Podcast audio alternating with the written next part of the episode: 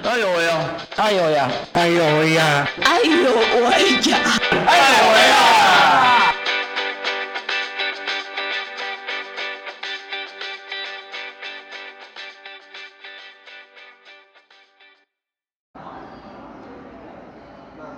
！Hello，这里是爱有为，邀请大家来一起聊聊障碍者的大小事。我是家峰。那在呃节目正式开始之前，还是要提醒听众朋友，别忘了订阅我们的频道哦。呃，今天呢，要跟大家聊聊有关情趣用品的这个这件这件事情。那因为我们去年我们有邀请王社工来跟我们分享他如何帮他的呃障碍朋友申请手天使的这个服务。那我我我们自己内部也觉得说，其实情欲的问题是应该要再更被透过一些方式来更被讨论的。那呃，再加上因为家峰之前呃认识了这位我们今天这位来宾，所以我我们跟内部的讨论一下，觉觉得嗯，其实情趣用品似乎可以拿拿来节目上聊聊。所以我们今天呢，我们特别邀请到润滑液男孩来我们的节目，我们欢迎润滑液男孩。Hello，家峰，Hello，大家好，我是润滑液男孩，好，简称润男。对好，因为润滑液男孩真的太长了。很长，我本人没有那么长啦，我比较短。啊好，因为他是比较远啦。好，因为跟其实我跟润南，其实我们我们我记得我跟润南第一次碰面是在晨曦啦。嗯那时候那时候我们有没有十年？没有啦，没有没有没有没有那么久，没有那么久，大概八年而已，八 八年而已。对，那时候他来的时候，他就提了一箱行李箱过来，然后就开始拿出他的情趣用品，然后一个一个拿出来介绍，然后跟我们分享。然后哇，那时候我第一次有人在我的面前，然后拿一大堆的情趣用品，然后再告诉我说这是什么功能，这是针对什么，这是针对什么，这是针对什么的。嗯对，我觉得那那个时间点让我觉得哦，好有趣哦，原原来情趣用品是这么有趣的。对，不过其实回过头来也是要来问论南，就是是什么样的一个机会之下，你会呃接触情趣用品，然后甚至把它变成是某种程度，它算是你的一个职业。嗯，我大概是从大学时期开始写这个部落格的，主要一个很大的原因是，呃，我在大学的时候参与一些性别运动，嗯嗯，然后我那时候发现说，很多人其实对。呃，情色的情欲的资源，它是很缺乏的。嗯所谓的缺乏，不是说没有，而是说它可能很多，就是那个，比如说骗子一大堆啊，什么很多，嗯可是却没有机会去讨论。就包括异性恋哦，包括男生哦，我觉得特别是异性恋男生，他们对于讨论性这种东西是很匮乏的。真的吗？可是不是都是三五好友就会开始那边？对，我觉得他们三五好友大家会聊，可是聊的内容就只有互相比较或者是嘲笑，哦嗯嗯嗯他没有办法好好讨论自己的困扰，没有办法讨论自己的需求，嗯对，都只能只剩下比较或者是互相在呛来呛去这样子。嗯，对，所以他们对于自己的身体，或者是对对整个情欲的可能性是很很贫乏的。骗子很多，可是骗子的类型和那个视角却是很单一。嗯，对啊，所以我那个时候就开始透过情趣用品，书写情趣用品的呃使用经验啊，那种感身体感受，想说要提供不一样的情色的资源给大家。嗯对，不管是你对男体有兴趣，你想要更知道呃男生的身体有不同的玩法，就会来看我的部落格。嗯，对。哎，可是因为你那时候已经，呃，因为我们见到你的时候，其实拿一大堆的这些情趣用品来给我们介绍说，其实我自己在好奇，就是说，你从一个部落格，感觉那时候啊，我我只是那时候好像嗯变成是一个情趣用品的那个批发商的感觉，对，所以我的意思是说，呃，为什么你会把它变成是你的工作之一呢？哦、我那个时候快要毕业的时候，就在想说，因为你毕业了，你并没有呃组织，你并没有一个一个一个空间可以去发挥，我就一直在想说，那我个人我可以再对性别运动做一些什么贡献，所以我就因为大学时期参与很多不一样的运动，就很清楚的知道说。运动其实是需要钱的，嗯需要很多很多的资源和资金。那我就开始试着透过团购情趣用品，然后把其中的一部分的利润再回馈到哦 LGBT 的社群。嗯里面，这是我开始做的一个初衷啦。嗯嗯嗯，哦，就开始自己自己去、嗯去去认识这些厂商，然后去、嗯去谈啊，然后去跟他们聊一些理念的东西，请他们看能不能怎么样的配合和帮助。也顺便写叶叶配文吗？其实我写了十年，我从来没有跟任何一个厂商收过钱呢、对啊，我我记得你好像在脸上有讲过这一件事情。对，因为我我不喜欢，就是我收了钱，我就只能写那个产品的好话，啊，我完全不想要做这样的事情，嗯我就会跟他说，你产品给我 OK，可是写不写在我，嗯就是我宁愿我我写的话就是我免费帮你写，嗯，可是我不想要因为我收了你的钱而限制自己的独立性这样子。嗯嗯嗯嗯嗯。那如果你发现我没有写，嗯就代表我不喜欢你的东西。刚才在刚在刚才在讲说你在你在你在讨在呃投入的这一块之前，你就是我们在其实男，尤其是一男们在讨论性的这个这个议题，通常可以讨论的的深度非常的浅吧。嗯可是呃回过头来，当当你在进入了，当你呃下定决心在投入这一些的这个情趣用品的的的，不管是推广也好，使用心得或者是怎么样，那你觉得呃身旁的异性恋男的朋友们有因为这样的一个接触情趣用品的过程而有所改变吗？我觉得不敢说改变很多，可是就我自己身旁的朋友，我发现有一些有趣的的发生过一些有趣的事情啦。比如说嗯我那个时候曾经有写过，呃，男生的后庭的快感、前列腺的高潮是怎么一回事，所以那个时候还那时候还在学校里面。然后写完隔几天就有那种一男学弟跑过来问我说：“哎、学长，我有看你的文章，我昨天在厕所试了很久，没有感觉，我是不是做错了什么？” 就是说，他们其实是相对友善，而且会愿意去尝试的。嗯我觉得这个就达到我的目的了。嗯嗯我觉得很好。不过，因为因为其实呃，所谓的这些呃情趣用品的客群啊，其实大概就是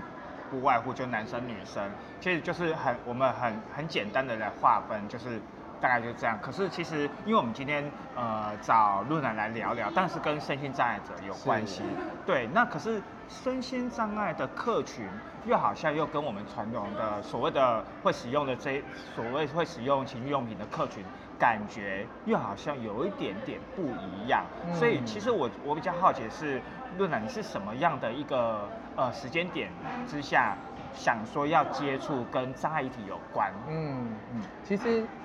我觉得我跟障碍议题有很多的渊源啦。嗯就是一方面，一个是比较家庭的，早一早早前面一点的是，我有一个舅舅，他是小儿麻痹。嗯嗯嗯对，其实可是我其实成长过程当中没有看过这位舅舅，他他在我出生之前就过世了。哦可是他在我们家族的讨论或者是一些聊天过程当中，都会听到他的一些故事。嗯。所以我就很清楚的知道说，障碍这件事情，对一个家庭或者是对一个呃，比如说我妈，她是跟我舅舅年纪最相近的，嗯。那她从小就要推着舅舅去上学，这段过程当中受到的那些歧视或者是不方便，种种各种不方便，嗯。呃，这个对影响其实非常多，这是一个。再来是我其实大学一开始念的是特殊教育，哦，对我大学刚第一次考上的时候是念张师大的特教系，然后我念了几年之后才转学到台大社会学这样子。那我在张师特教的时候也是，呃，认识了很多不同的障碍类别，嗯然后念了很多障碍的理论。但同时，我也是在那几年比较积极的念了很多关于性别或是关于酷儿的理论。嗯因为对我来说，这两者有很多相通的地方，包括说，呃，什么是正常，什么是不正常，那社会怎么看待不正常这件事情？对，那对我来说，其实这两者是，呃，很一致的，就是对我的人生来说，它是很一致性的东西，而且它是延续性的，包括说，即使我现在好像是很健全的，啊我的四肢都是。呃，可以使用的，我的眼睛、我的五官都还是所谓的，就是有功能性的。可是不代表我之后没有啊。现在进入高龄化的社会，其实每个人每口呼吸都是往衰败而前进嘛，你也嗯说不准你就是很容易就骨折啊什么的。所以，所以我会觉得我很想要倡议的一个东西就是说，其实每一个人都都是潜在的障碍者嘛，或者是说障碍和健康这件事情，它的那个界限是是很脆弱的，是非常非常脆弱。每个人都应该要关心障碍的议题，都要关心长照，都要关心空间的议题。这个是对每个人来说，它是它是一体的。很多人以为他是这件事情跟他自己没有关系，可是这是错误的想法。嗯，所以我就是把我的呃情趣用品的专业和我对于障碍议题的理解去做了这样的结合。那你是从事诶、因为你你你既然对这个障碍体有兴趣，然后你又本身又又在呃钻研有关情趣用品的这一个这一个面向，那你是透过什么样的方式让这个让这个想法得以实践？嗯，我觉得我一个人可以做到的事情其实是很简单的，就是我我当然没有办法一下子就影响整个社会嗯结构什么的。我觉得对我来说，就跟我写部落格的目标是一致的，就是我尽可能的把资讯可以传达给别人，情绪用品的资讯、身体情感的资讯传达给别人。但我透过的是文字，像很多有一些呃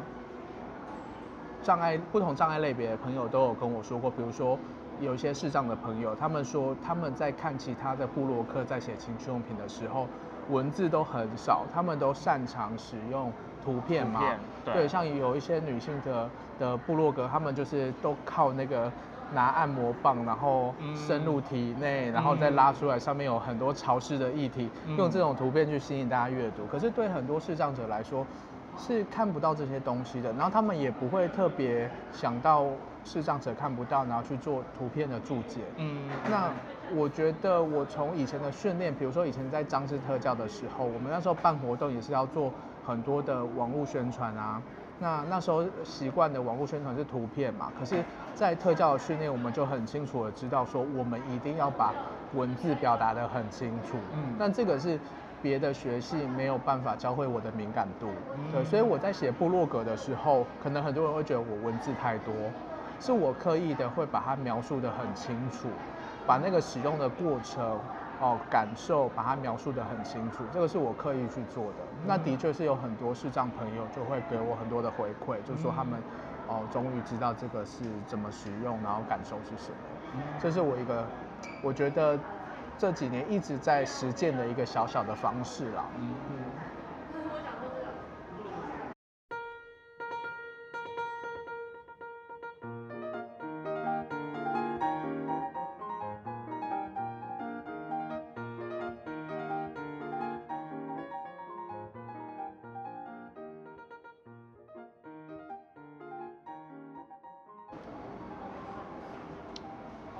刚刚其实润来有跟我们分享到他从呃接触呃这个情趣用品到他如何让呃情趣用品与障碍体让他把它结合一起，然后并且实践它。那其实呃，其实在在比如说在去年，我也因为呃润来说，呃跟不同的厂商一起合办的一些工作坊当中，我也是因为参与了那个默默性的工作坊，然后对这个这样的一个有关视障的情欲的有所有所认识啊。虽然我我本来就是一个有经验的人，但是我就觉得，哎，其实有很多呃障碍者其实对于性的这一块其实是不是那么的清楚的，也是也就是说，他其实我们去在课堂上很少会被提及到的。是那可是在这之前，我比较好奇是，呃，润染是怎么样去呃策划这样的一个一个活动？就是这些这些想法当时是怎么出来的，嗯以及你是怎么这样的一个前置的作业，你是怎么让这些资源把它呃集结起来？是对，其实你刚刚提到这个活动，其实是守天使办的啦。嗯守天使，因为我也是在守天使里面嘛。嗯那守守天使的活动，那个时候我们都会想说，要办一些比较不一样的活动，想要有一点点挑战社会，然后去看到社会真实的需求。那刚好那个时候我们也有听到一些视障协会、视障一些 NGO 的朋友在跟我们聊说，有些视障者他们需要。哦，比如说带视障者去选购情趣用品这样的需求，嗯，对，所以我们那个时候是刚好十月份是跟同志大游行，去年的同志大游行有一个比较大的 project，他是希望说各个团体可以办一些相关的活动，嗯，那我们就说，哎，那我们首先只就来办这一个呃所谓的摸摸性的活动，因为视障者他们的确是需要呃不一样的呃性教育，即使在呃，一般大普普遍的课堂里面，性教育已经是非常非常贫乏了，对，不会认真教。可是视障者更没有办法，比如说一般上课的时候，老师可能会说，哦，这个是阴茎，然后就拿出一张图片，嗯，可是视障者看不到啊，是啊，然后视障者也摸不到啊，嗯，对，那他要怎么去了解自己想要学习的那些生殖器官呢？嗯，是没有办法的，所以。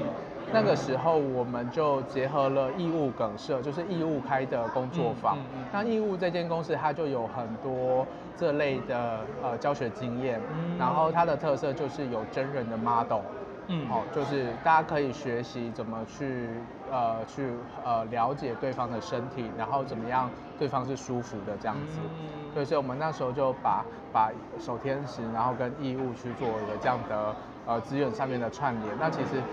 很多守天使的伙伴也都是义务工作坊的一个很重要的讲师。嗯嗯，所以那个时候活动就这样子很顺利的成型，我也觉得蛮意外的。嗯嗯，而且大家都很愿意帮助啦，帮忙。嗯。因为其实，呃，那一次的摸性，我其实我有参与。可是我比较好奇的一点就是，其实因为我也我因为我毕竟是中途的视障者，那其实我也是在失去视力之后，我才知道说，其实身为一个视障者，其实对于隐私这件事情是很敏感的。嗯。那所以其实，呃，不要说不要说摸摸性这样子，比较属于呃情欲的这个部分，就是有很多公共领域的公共议题的。的一些呃活动，其实视障者也不会说那么想要参与，因为对，可是那你怎么去看这样的一个状态？尤其是当你要办这样的一个活动的时候，你当然希望是有呃有男有女的的的的视障者的参与，可是你你你你们内部是怎么样去讨论说，哎，怎么样去保护这个隐私的这个部分？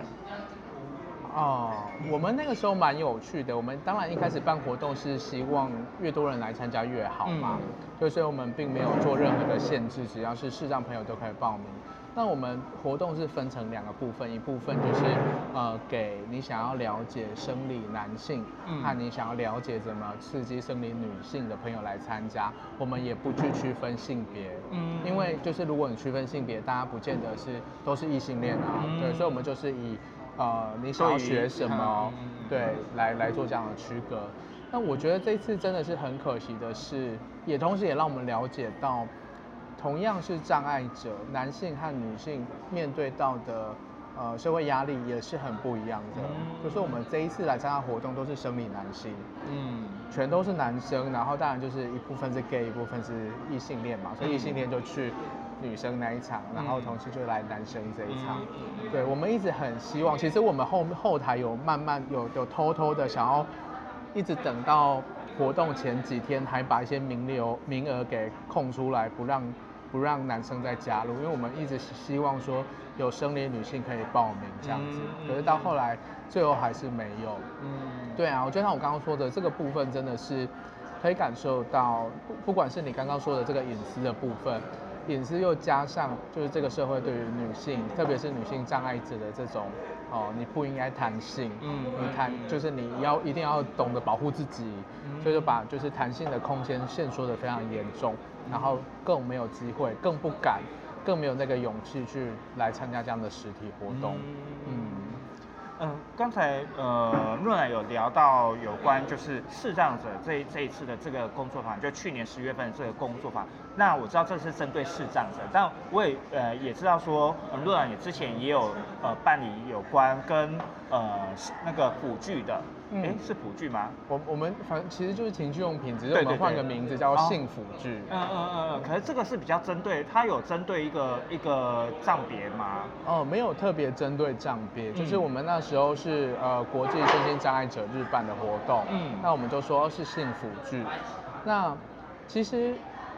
没有任何一间公司他们在设计产品的时候是特别针对给身心障碍者。嗯，我觉得有一个原因，也不能怪这些公司，是因为毕竟他们生产要要盈利嘛，所以嗯市场是一个考量。那身心障碍者的种类又那么多，嗯对啊，所以在设计通用上面，其实是真的要投入非常非常大的资源才有办法的。嗯那不过我觉得这是一回事，因为另外一方面反过来就是说，因为身心障碍者的种类又那么多，也就代表说，哎，其实有些人可以用这个，有些人可以用这个。嗯那我们就把所有的情趣用品尽可能的收集出来，那大家来试试看嘛。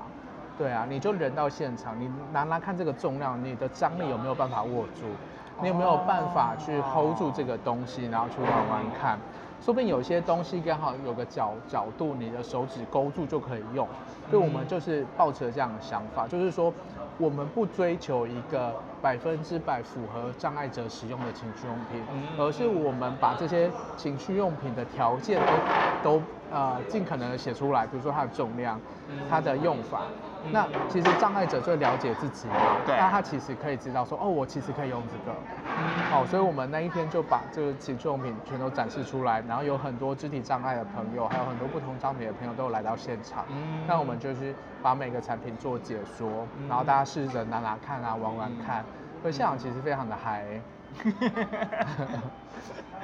不过刚才陆然你有讲到说，因为其实障碍者的每一个障碍类别不一样，那可是问题是，呃，的确市面上没有针对呃障碍者所呃设计的一个呃呃情趣用品。对，好，那回过头来，我也觉得也也有有也有些好奇啊，就是比如说，因为我们去年也就因为呃王社工呃来讲天然的故事的时候，其实我们也在思考，其实我们一直内部也在思考一件事情，就是说，如果我的行动不便，我是一个轮椅朋友，嗯我可能嗯脚是没有办法移动的，或者是我只我只有手，可是嗯我我可能在翻身或什么，或者一些一个在进呃在动作上是有困难的，嗯的时候，我到底要怎么使用这些这些情趣用品，这些所谓的性辅具？嗯那呃，陆南这边有什么样的一个一个想法的分享吗？我觉得大家也可以不用呃，就是太去僵化的想象情趣用品，像是比如说我举举个例子，男生的自慰好了，因为我对嗯。我本身是男生，所以我比较熟悉。嗯。呃，男生的自慰，大家很多的想象是就是有那个动作是撸上下上下滑动的动作，可是其实现在很多的情趣用品啊，它是震动的。那这个震动，它其实只要震动你的阴茎，你也可以透过光靠震动就达到高潮。嗯你不用说要很精准的去控制某一个自慰杯，然后你还要握住，然后你还要呃有个力道的上下速度这样移动，其实是不用的。你其实找到一个点，你就轻轻的握住，然后靠在上面，你就可以达到高潮哦。嗯所以其实现在很多不一样的情趣用品啊，我觉得大家应该是去发挥一些想象力，嗯对，不见得是说哦，男生的就只能给男生用，女生就只能给女生用，有的时候是要去去靠想象力，然后去试试看，说不定就找到非常适合自己的情趣用品。嗯，因为我自己这边也可以分享一下，就是说，其实有时候情趣用品不不不不受限是个人使用啊。嗯对，就比如说，如果是两个人的话，就是你可以跟你的另一半，哦，不管是男女朋友或者是呃夫妻，我觉得呃情趣用品的的的加入。那会让让这个情欲的过程当中，可能会有一些些不一样的一个是的惊喜。是对，那所以说，呃，当然，当然，如果对一个单身的男女来讲，你可能在你可能呃在使用情趣用品啊，可能就像路人这样，你可能就是使用使用这些呃这些器材这些性辅具，它除了动作去执行之外，你的脑海里也需要一些呃想象哦、是去辅助你所所所要完成这些动作。可是如果你是呃有另外一半的的人，我觉得呃双方可以去讨论怎么去使对，发挥想象力的去嗯使用这个东西，它不是可不是只有一种玩法，它可能嗯是有很多很多种。嗯我我觉得这边可以补充一下，就是你刚刚说，我刚刚提的是一人嘛，然后嗯你提到两个人，那我觉得这个时候可以把社工或者是一些居服员也拉进来。嗯，为什么？我们在守天使前几年的时候，有一位来自芝加哥大学的教授，他就有他在做障碍者性的研究，那他就有提到在北欧的国家，我有点忘记是丹麦还是瑞典嘛。啊，哇，我有听过，对他们的居服员啊，他们的比如说在机构里面的的这些照顾者，嗯。他们是可以，你可以请他们协助你的性的需求，不是说他们出手帮你做什么事情，而是比如说。哦，你可以很自在跟他说，哦我等一下想要自慰，那他就会帮你把这个环境空间弄得比较舒适，然后甚至帮你把你的按摩棒啊、你的自慰器从柜子里面拿出来清洗干净，然后可能放在你的手上，那他就会离开，然后过一段时间再回来，嗯。或者是说他可以帮你叫呃打电话去叫性工作者，嗯嗯然后把嗯。空间啊什么的都安排好，甚至是障碍者的夫妻，他们嗯需要一点亲密感的时候，他也可以协助把就是两位可能摆在床上，然后特定的姿势，然后两个人去享受一些亲密的时时光，然后他就离开，然后一定时间再回来这样子。嗯。所以我是觉得说，如果一个社会对于性的的想象不再是那么不能谈、那么可怕的时候，就是它就是一个就跟洗澡、就跟吃饭一样的需求。嗯对，那你你就是有协助者去做这样的协助，没有什么不行。嗯哦，我觉得这也是守天使一直想要推动，就是政府去正视这件事情的一个管一个方式啦。嗯。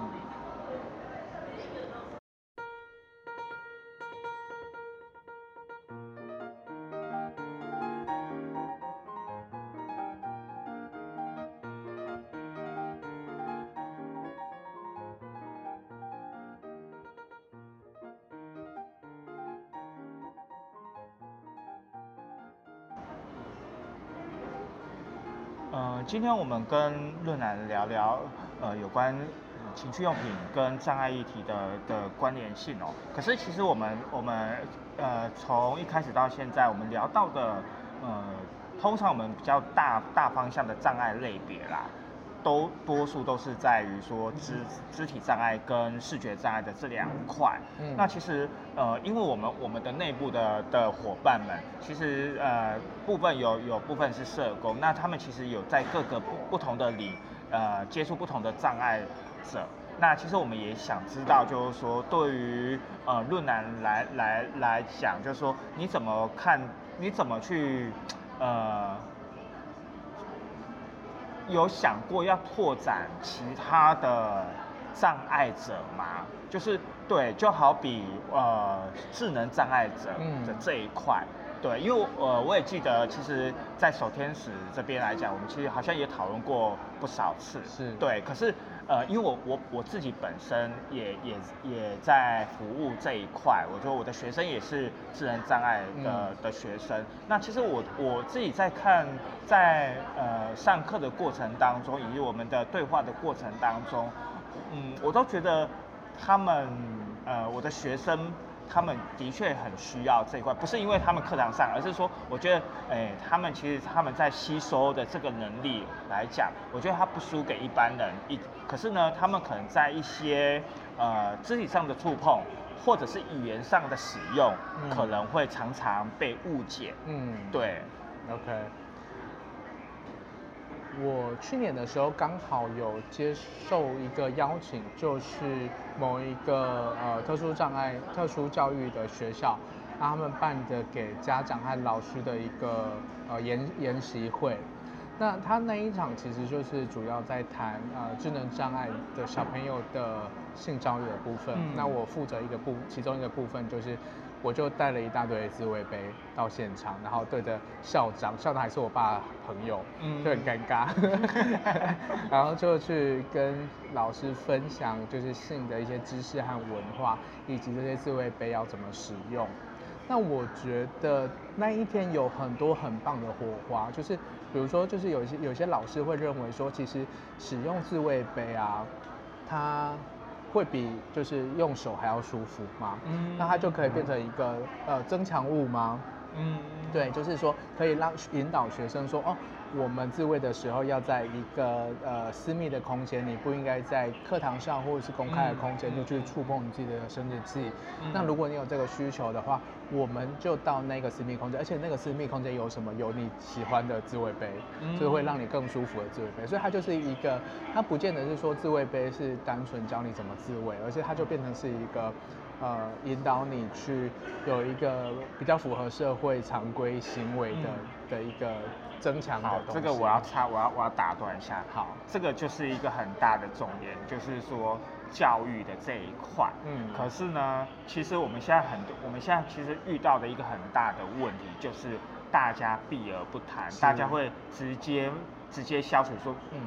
没有，他们没有这方面的需求。那这个反而是是是一大对对我自己觉得这这好像是会造成日后的某一种程度的隐忧，也就是说你现在你你可以把它控制，就是你家长还活着的时候，我说一句很难听，家长活着，你再怎么保护，哪一天你走了，那如果你的你的孩子突然之间爆炸了，他做了不该做的事情，他没有学会正确的呃疏解的方法。嗯嗯嗯，这种事情绝对不是压抑就有办法压抑的啊。嗯嗯嗯嗯，对，所以我我我觉得那一天的这个活动，不管是现场的老师或者是家长，其实都都给我很有希望的感觉，就是大家很愿意去谈，而且很愿意去学习，嗯很想知道这些东西怎么使用，然后以及大家都一直在脑力激荡说，哎，那这个东西对我的学生和孩子来说，可以怎么协助他们学习正确的知识和观念？嗯嗯，所以我觉得很庆幸的是说，现在的我觉得很有趣，反而不是特殊教育学系，就是这些师培中心，嗯去开始思考这件事情，而是在第一线看到很多状况、很多需求的老师们和家长一起开始一起开始去想，我们可以怎么做得更好。嗯对啊，我觉得就是师培中心的老师们、教授们，你们应该要自我检讨。对，真的，对啊 对啊因为呃呃，因为其实我我我当然我我遇我我接我我我所接触都还是比较多是智能障碍的族群。那其实我们的社工站在第一线的社工，其实呃或多或少都有反映到这些事情。嗯那当然没有，因为毕竟毕竟可能呃状况也有还可能有些比较轻微，所以其实都没有太大的状态。但是的确就是大家也在思索这有关性别教育的这一块。对，那呃，就像刚才路人有所讲的，其实我们我们在我们在一个一个情趣用品，它除了是情趣用品之外，它可以透过这个这个这个物件，它可以连接向外呃延伸出什么样的一个教学的意涵。那这个教学意涵，它某种是一个资讯的补充，一个知识的补充，那它可以让这个呃使用。的过程当中，更添了某种不一样的，除了是一个体育的发泄之外，它可能也是一种教育的是的的宣导，或者是一个教育的一个一个一个教学啦。没错，对对对，教教材教法。对对对对对对对对 对啊，我觉得大家可能教育工作者要发挥很多的呃想象力。对对对。嗯不过呃，像像论论兰你这样子做了呃，从呃一开始一个所谓的情趣用品的使用者爱好者，嗯然后慢慢的投入了这个行业，然后接着又又跟呃在一起的结合，那你自己怎么看待呃目前？我觉得可以从几个方面来来讲，就是你所观察到的，就是其实呃政府在这一块，你觉得应该要有什么样的一个一个动力去推动，或者是他政府应该要可以可以再更积极的做些什么？我觉得一方面是教育吧，我觉得教育嗯是非常非常根本的，就像刚刚聊到很多师培的部分，嗯就是如果让这些老师在成为老师的这些过程当中，都有对性可以很正式的这些态度和观念，而且他们是有方法的。我觉得就是性教育跟所有的教育，比如你要教小朋友怎么刷牙、怎么辨识嗯辨识交通这些东西，其实是一样的。你只要找出那些方法，我们是可以学到很多东西的。那我觉得很多现在的的教育还是把性当做是一个不能谈的，或者是只是谈到一个说哦你要怎么保护自己，嗯或者是你不应该怎么做什么事情这样子。我觉得这是非常非常可惜。嗯那再往前延伸，我觉得当很多障碍者到了成年的时候，其实我必须说，就是性的这个市场，性的它是很很看很看资本的。嗯对你你你要约炮，你要有性的机会的话，你其实是你必须有些资本嘛。嗯对，那障碍者在这个性的约炮市场，可能是相对的更弱势一点。是啊是啊，所以很多人会直接去寻求，如果你口袋够深的话，就是会去找性工作者嘛。嗯那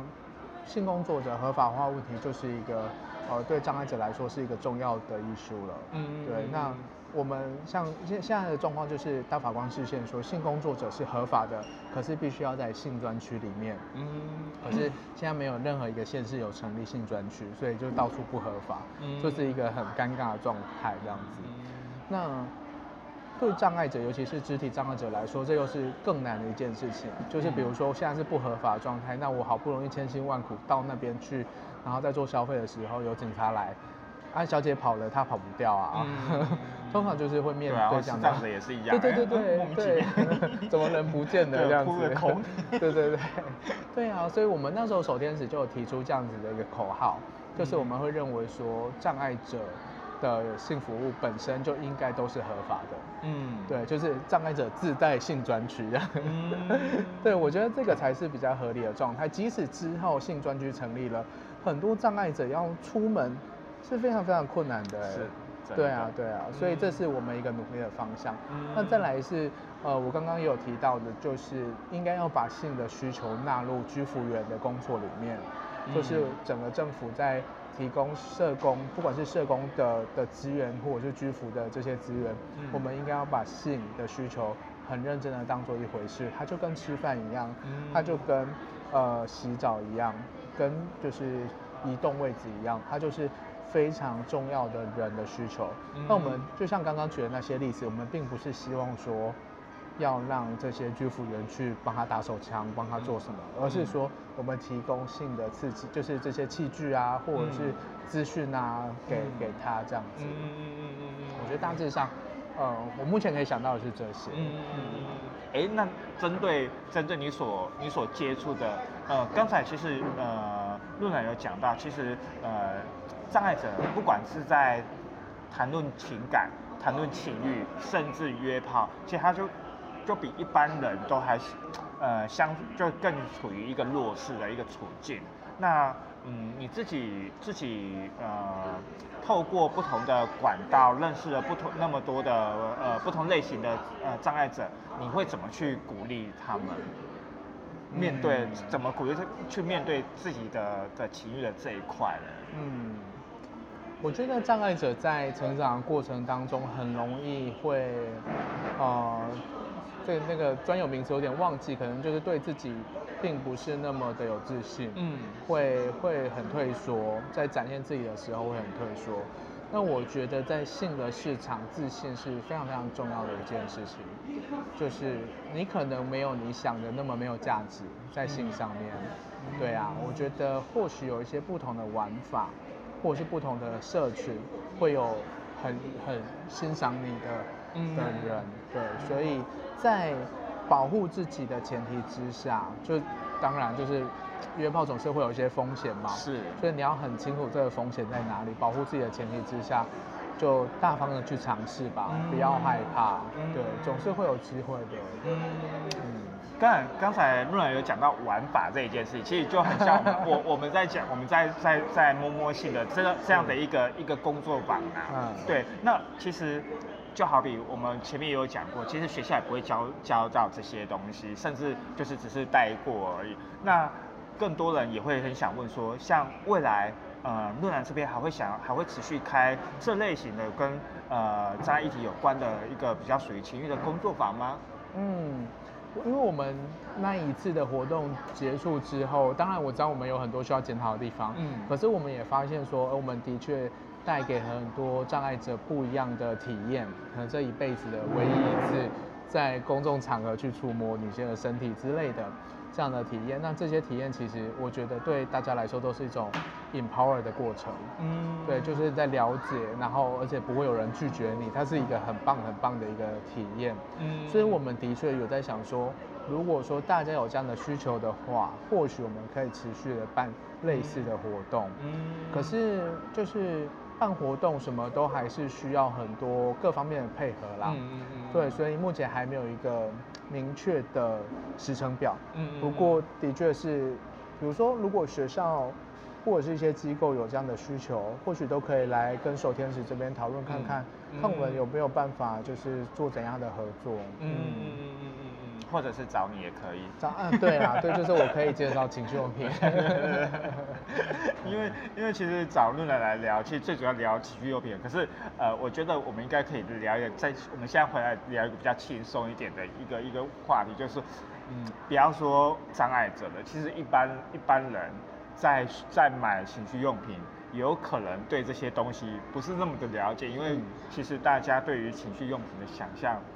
我觉得还是蛮频繁。要不是因为你那那一年你带的那一箱来，其实我大概也就说哦，大概就是自慰杯，杯跟跟假洋具而已吧。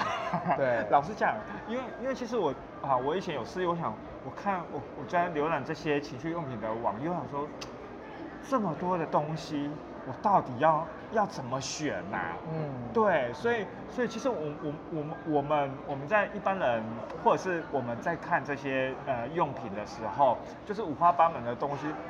我们其实老实讲，我们真不知道该怎么选呢。我们也不知道，我们也不知道说哦，我买买这个到底能能能能干嘛？所以其实我们对于这种情趣用品的资讯，以及甚至使用，甚至我们对于呃性的想象，还是非常的贫瘠的。老实讲，我自己觉得啦，我自己觉得。嗯那呃，不知道呃论然这边你怎么怎么呃建议大家是怎么去关，怎么去使用，或者是怎么去选择这些呃情趣用品？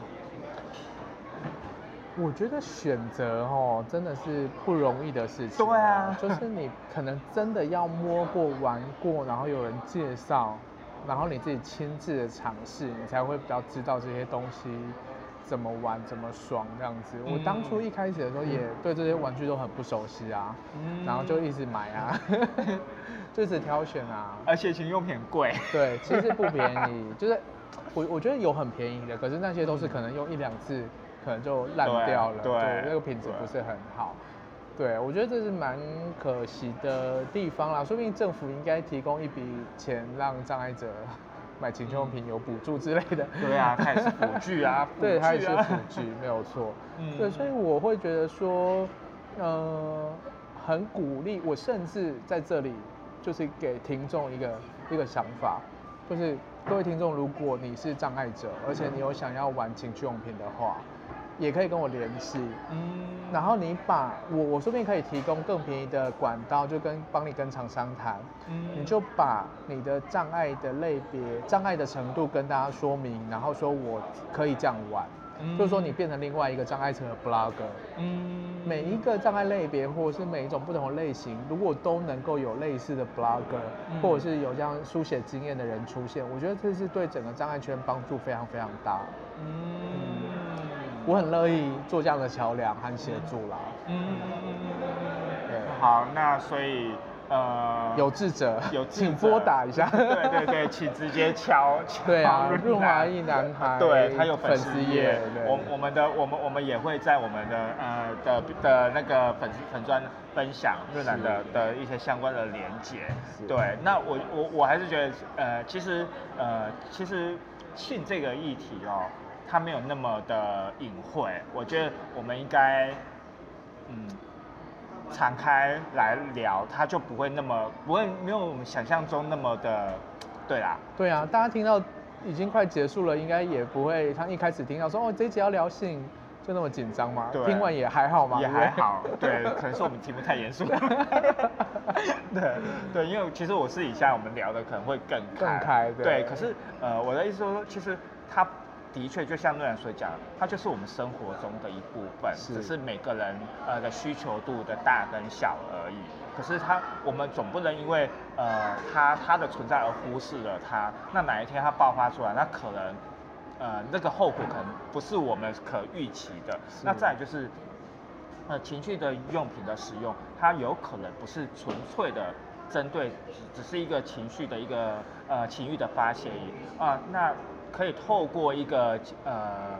呃教学的一个方式，让这个情趣用品有不一样的一个知识的延伸的学习。那我觉得这都是呃，身为第一线的，不管是社工或老师，或者是学校也好，我觉得都是可以去思思索的。不要把情绪用品就当做只是一个情绪用品来来来思考而已。对，它其实它可以呃，可以更多元的去去发展它可能的一个学习面。嗯，对。那呃，如果大家对于情绪用品有什么不了解的，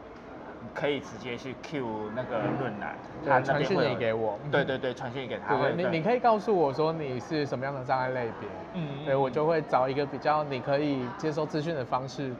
让你听到或者是看到这样子。嗯，所以因为我们播出的时候，应该也是在那个呃西西洋情人节前夕，对，所以其实大家也可以考虑一下买一个情趣用品。靠，不管是犒赏自己或送给对方都 OK，是。对，就是，而且现在的情趣用品设计感都很强，都很漂亮，对，都很漂亮，然后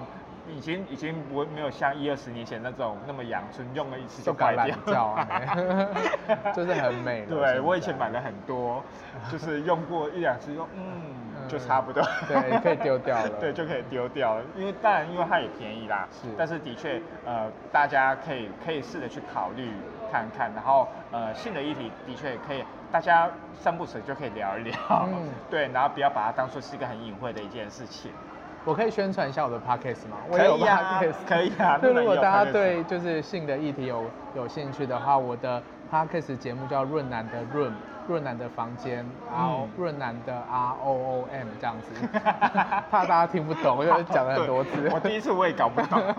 R O O M 房间嘛。啊，对。对，然后我就是是一个专访的形式，然后会聊很多不一样的性人物，就是包括说，比如说呃不同障碍类别的信，像家峰就有嗯。来过我的节目，然后还有呃游民的信啊，或者是呃跨国的 C C R 的。就是比如跟外国人啊，就一些亲密关系，然后最近也有聊一些不同的书解套啊，就是情欲跟家庭如果拆开了之后，可以呃解决什么样的社会问题等等的。所以如果大家对这样的议题有兴趣的话，也可以来听我的节目。OK，好，我们今天非常谢谢陆南来我们的爱有为的节目，那我们爱有为下次见喽，大家拜拜，拜拜。